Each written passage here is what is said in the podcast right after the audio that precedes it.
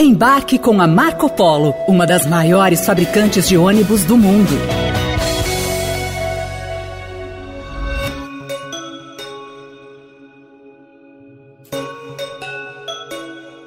Os presidentes do Brasil, Luiz Inácio Lula da Silva, e da Argentina, Alberto Fernandes, querem criar uma moeda comum sul-americana para transações tanto comerciais quanto financeiras.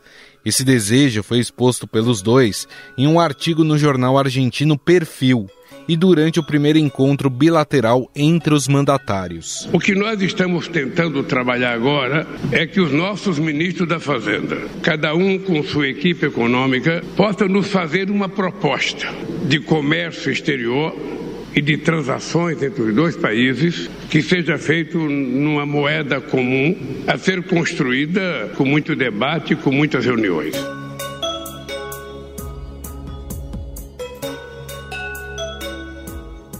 Ao longo de sua fala, Lula deixou claro que o objetivo inicial não é fazer com que os países deixem de usar suas próprias moedas, mas sim formatar uma moeda comum para as transações comerciais entre eles sem depender do dólar.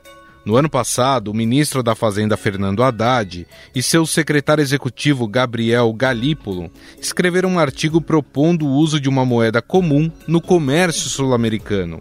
Em coletiva de imprensa, após conversa com o ministro da Fazenda argentino, Haddad deixou claro que essa proposta se difere de outras que foram apresentadas. O meu antecessor, Paulo Guedes, defendia muito uma moeda única entre Brasil e Argentina. Não é disso que nós estamos falando. Se trata de nós avançarmos nos instrumentos previstos e que não funcionaram a contento. Nem o pagamento em moeda local, nem os CCRs dão hoje uma garantia de que nós podemos avançar no comércio da maneira como pretendem o presidente Lula e o presidente Alberto.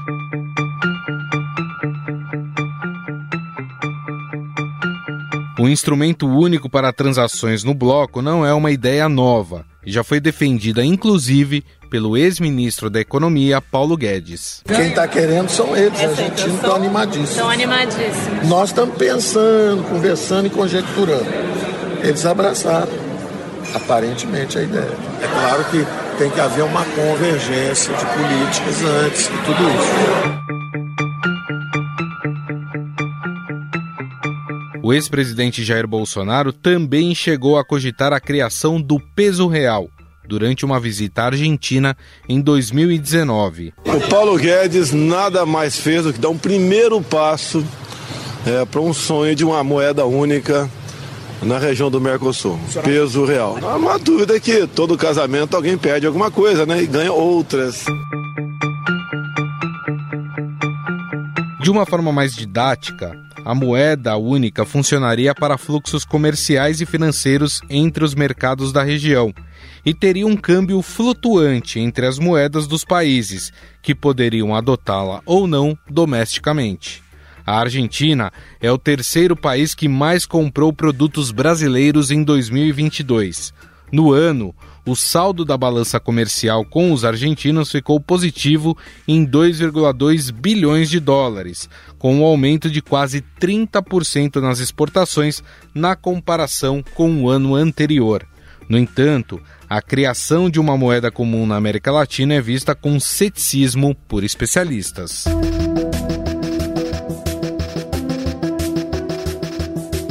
Ainda que a adoção de uma política monetária unificada em diferentes países possa resultar em uma maior eficiência, aumentando o potencial de crescimento dos mercados envolvidos, colocar uma medida dessa seria muito difícil, dadas as discrepâncias econômicas entre países como o Brasil e a Argentina. Lula garantiu que essa ideia de criar a moeda SUR só será construída após muito debate. Se dependesse de mim, voy a decir qué pienso. Si a dependiera de gente mí, teria tendríamos comércio exterior sempre nas moedas dos outros países comercio exterior siempre con la moneda de los para que a gente países não precise ficar dependendo do dólar. para que no estemos dependiendo del dólar. Por que não tentar criar uma moeda comum entre os países do Mercosul?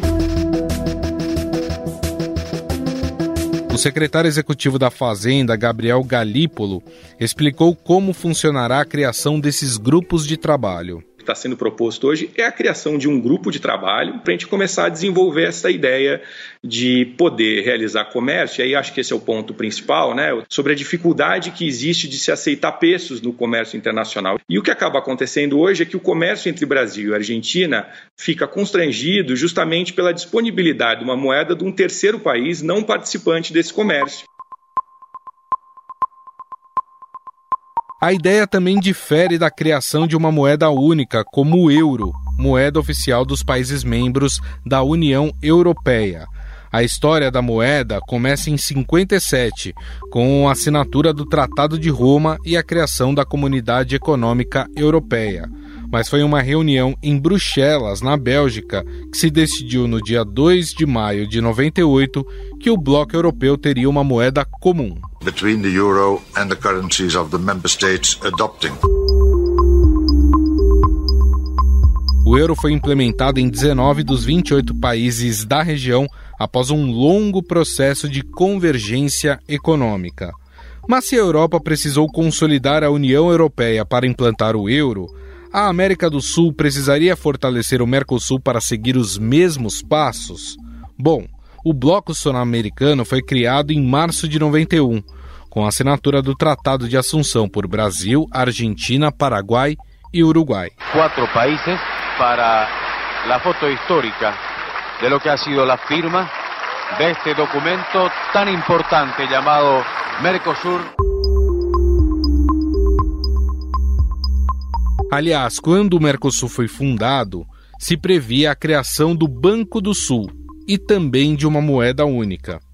A implantação da moeda comum sul-americana não seria para agora, mas sim para daqui a alguns anos. O plano seria começar com o Brasil e a Argentina e eventualmente estender o mecanismo para os países da região. Afinal, a adoção de uma moeda única na América do Sul poderia fortalecer a economia da região? Sobre esse assunto, vamos conversar com Paulo Gala, economista-chefe do Banco Master e professor da Fundação Getúlio Vargas.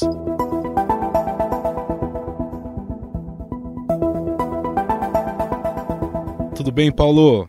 Tudo bom, prazer conversar com todos vocês. Bom, Paulo, a ideia de criar essa moeda única apenas para o comércio entre os países e transações financeiras, ela é boa, é melhor do que a ideia de se criar uma moeda única, inclusive para o uso doméstico? É, são coisas muito distintas, né? Primeiro é importante dizer que a moeda que cada país usa não tem nada a ver com essa ideia de uma moeda para transações é, comerciais entre países. Né? Acho que a gente pode começar essa conversa partindo do problema original que desperta essa, essa necessidade ou esse interesse, né? que é a dificuldade de ter acesso a dólares, especialmente por parte da Argentina. Como a Argentina está sem reservas e com muita dificuldade de comprar dólares, ela não consegue pagar as obrigações de comércio internacional dela, que tem que ser pagas em dólar. Então, o Brasil poderia é, eventualmente dar uma ajuda recebendo ou em reais ou desenhando uma, uma moeda comum, né? E essa é a ideia, em que se acumulem créditos contra a Argentina e da Argentina contra o Brasil, a gente faça a liquidação nessa moeda. Mas é só para transações entre países, não é para usar nas economias domésticas. Não tem nada a ver. Isso gerou muita confusão, mas são coisas bem diferentes, né? Eu lembro que quando o Mercosul foi criado, existia nos seus primeiros documentos ali a possibilidade de uma criação de um banco, que seria o Banco do Sul, né? Uma, algo assim, e também de uma moeda única. Mas é, o que dava a entender é que seria para o uso doméstico. Seria muito ruim a gente adotar uma moeda única nos moldes do que é o euro hoje? A gente está muito longe de chegar, num, chegar nesse passo. Né? Quando a gente fala de. A discussão entre economistas é, sobre esse tema tem o nome de zonas monetárias ótimas. Né? Então, a zona monetária ótima, que é a situação em que uma região adota uma mesma moeda, ela é um final de um processo de integração que leva anos, talvez décadas. Né? Se a gente pensar no caso do euro, levou praticamente 30 anos. Então, você, primeiro você começa fazendo uma integração em que você reduz as tarifas entre os países para que eles possam fazer comer, é, comércio. Depois você reduz restrição financeira entre os países. Depois você permite integração do mercado de trabalho entre esses países. Qualquer pessoa de um país pode trabalhar no outro. E por fim, você vai e dá o último passo, que é de ter uma moeda única. Mas quer dizer, o Brasil está anos-luz de ter isso em relação à Argentina. A única coisa que a gente tem é uma, é uma, uma chamada zona de tarifa externa comum. Nem mesmo é, tari, a, existe ausência de tarifas entre Brasil e Argentina. Só para comparar o que, que seria o Mercosul hoje comparado com a zona do euro. Né? Na zona do euro não tem tarifa entre países, não tem barreira de capital, não tem barreira de trabalho, não tem barreira de nada. É uma zona de livre, totalmente integrada, né, de livre circulação e que tem a mesma moeda. Então, se você quiser falar daqui 100, 50 anos, 100 anos, é uma coisa que a gente poderia até pensar, né? mas para já estamos muito longe disso. Né? Muito se ouve, Paulo, quando a gente fala dessa, dessa moeda única, que ficou bem esclarecido, né? Que nesse primeiro momento é, o estudo é para que ela seja usada no comércio entre os países, principalmente entre Brasil e Argentina, já que a Argentina é o nosso maior parceiro comercial na América do Sul, né? Mas o que se ouve quando fala de moeda única, e aí se estendendo inclusive para a utilização doméstica é que as economias na América do Sul, que são muito voláteis, vamos dizer assim, elas poderiam de alguma forma derrubar a economia brasileira caso todo mundo estivesse sob a premissa de uma mesma de um mesmo câmbio, de um mesmo valor monetário. Isso poderia de fato acontecer? É, a gente tem nesses processos de integração monetária tem países que têm economia mais forte e tem países que têm economia mais fraca. Então, na integração monetária, obviamente que quem se beneficia são os países de economia mais fraca, porque eles vão passar a ter acesso a uma moeda é, de um país atrelada a um país mais forte. O exemplo clássico aqui é a Alemanha na Europa e Grécia, Portugal e Itália, que tinham moedas mais fracas, né, a lira, a peseta e o escudo, e eles abriram mão dessa moeda entre aspas ruim para passar a usar a moeda euro que tem como lastro principal a Alemanha. Então, mal comparando, algo parecido acontece com o Brasil e a América do Sul. A economia brasileira é a mais poderosa, é a mais potente, é a mais relevante da América do Sul, é a economia mais forte.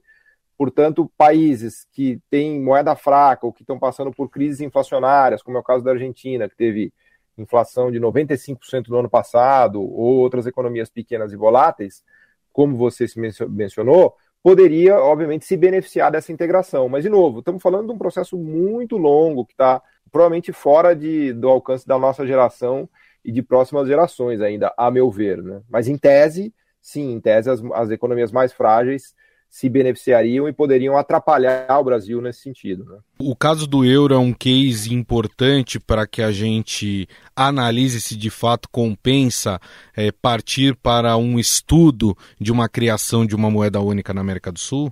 Ah, sem dúvida. O caso do euro é o único caso concreto que a gente tem na, na história da humanidade, se quiser, de uma, de uma região de vários países que adotaram uma moeda única. Aliás, é um, é um experimento até espetacular nesse sentido. Né? e de uma região que tinha ainda vários desequilíbrios, várias assimetrias, com os países do, do, norte muito mais ricos do que os países do sul, os países do sul com muito mais inflação do que dos países do norte. Então é o grande laboratório para essa ideia de moeda, moeda única, não de moeda comum no sentido de comércio, é a zona do euro e a experiência da Europa. Para isso que a gente deveria olhar assim. Agora, nessa questão de se criar uma, uma moeda única para o comércio, isso, isso seria importante, traria benefícios para o Brasil, é, diante da situação que, que, que você desenhou, a questão do dólar na Argentina, isso poderia melhorar as negociações, o comércio entre, por exemplo, Brasil e Argentina? Eu acho que sim, sem dúvida. É um, é um mecanismo de é, financiamento, um mecanismo de trocas que facilitaria bastante. Né? A Argentina é o terceiro maior destino de comércio do Brasil, depois de China e Estados Unidos, mas tem uma característica importante: a gente exporta muito a indústria, muito manufatura para a Argentina. A gente tem muita exportação de tecnologia brasileira para a Argentina, e a Argentina é um mercado cativo brasileiro muito importante e vem, nos últimos anos, é, passando por uma situação de déficit em relação ao Brasil. Então é do interesse brasileiro poder financiar essas transações e essas trocas para que a economia brasileira se expanda e as empresas brasileiras possam se expandir na Argentina. Então, se falta dólar para os argentinos para pagarem as, as importações dos brasileiros, as nossas importações, isso é ruim para a gente. É do nosso interesse desenhar mecanismos e a moeda né, comum para transações entra nessa, nesse capítulo, é do nosso interesse que isso seja feito, sim, para a gente poder expandir comércio para a Argentina. Né? É, você falou em, em financiar né, isso para que a gente possa melhorar essa relação comercial entre Brasil e Argentina. Isso não tem nada a ver com a questão do que foi falado pelo Lula, do BNDES eventualmente financiar alguma obra de infraestrutura na Argentina, né? Tem e não tem, porque assim, a, o comércio argentino ele é muito deficit, ele é deficitário com, com o comércio brasileiro, né? É, então um dos problemas que a gente tem é que quais garantias a gente vai tomar dos argentinos para poder financiá-los, né? O gás natural que a Argentina tem é uma belíssima garantia que serviria para a gente como colateral é, para a gente fazer empréstimos. Então, eu ia falar que ela não tem petróleo, a Argentina não tem dólar, mas ela tem petróleo e tem gás natural. Então, de repente, ela poderia nos pagar em gás natural, só para dar um exemplo. Mas para que esse gás natural chegue no Brasil, a gente precisa, obviamente, dos, óleo, dos gasodutos. Né? Também é algo que demora, não é trivial, mas é algo que a gente vê no, no, no comércio mundial feito é, por vários países. Né? Então, nesse sentido, poderia ser interessante para o Brasil.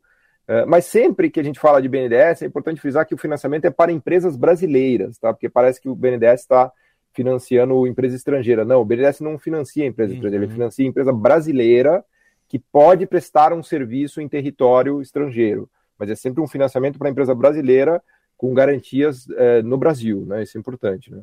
Perfeito. É, me, me veio agora à cabeça uma questão, a gente fala muito do Mercosul, e aí, obviamente, que o Mercosul engloba todos os países da América do Sul. Se a gente separar Brasil e Argentina e esses países resolverem é, negociar é, em conjunto, só Brasil e Argentina, essa talvez seria uma solução boa para os dois países, já que são as duas economias mais fortes aqui do nosso continente? É, o pilar da, da integração do Mercosul são as relações Brasil e Argentina. Então, nada que não funcionar entre Brasil e Argentina vai funcionar para os outros, porque são economias bem menores. Né?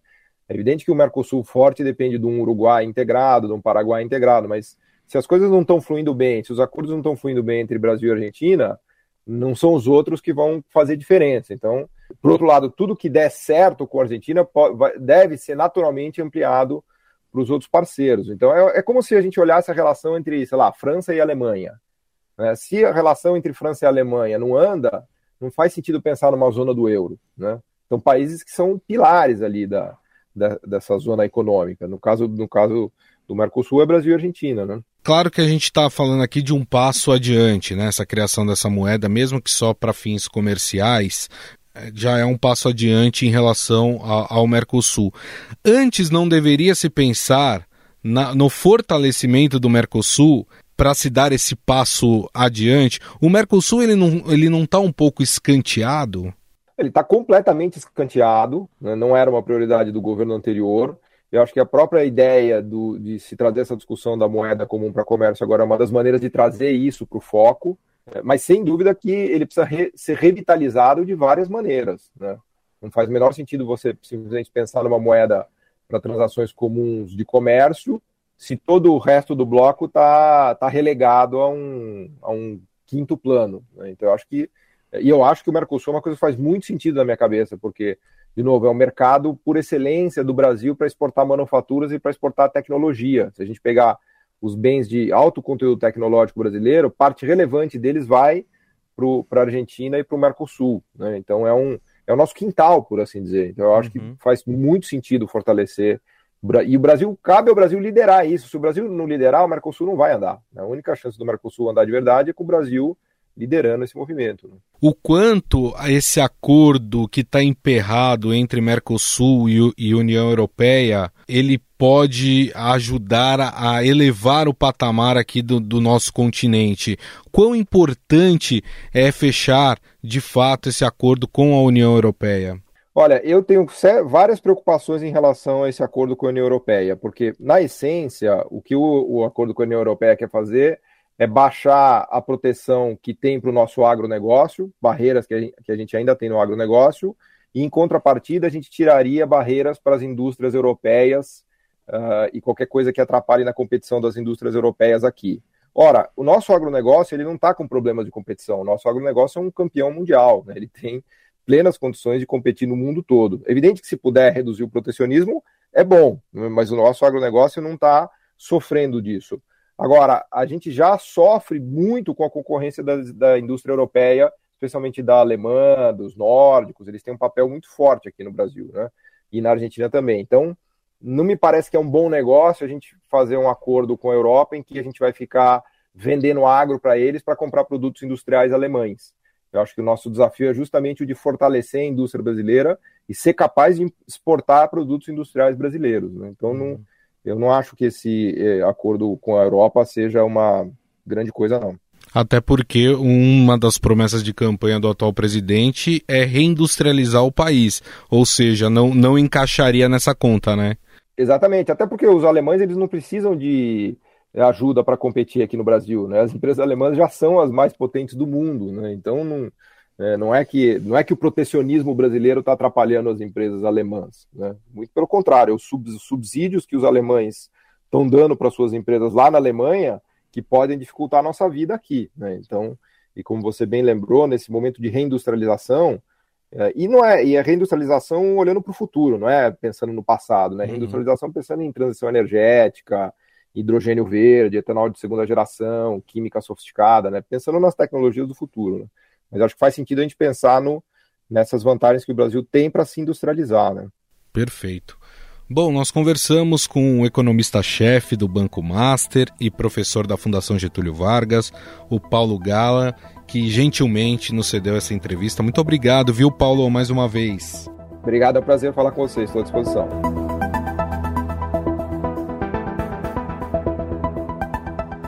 Estadão Notícias.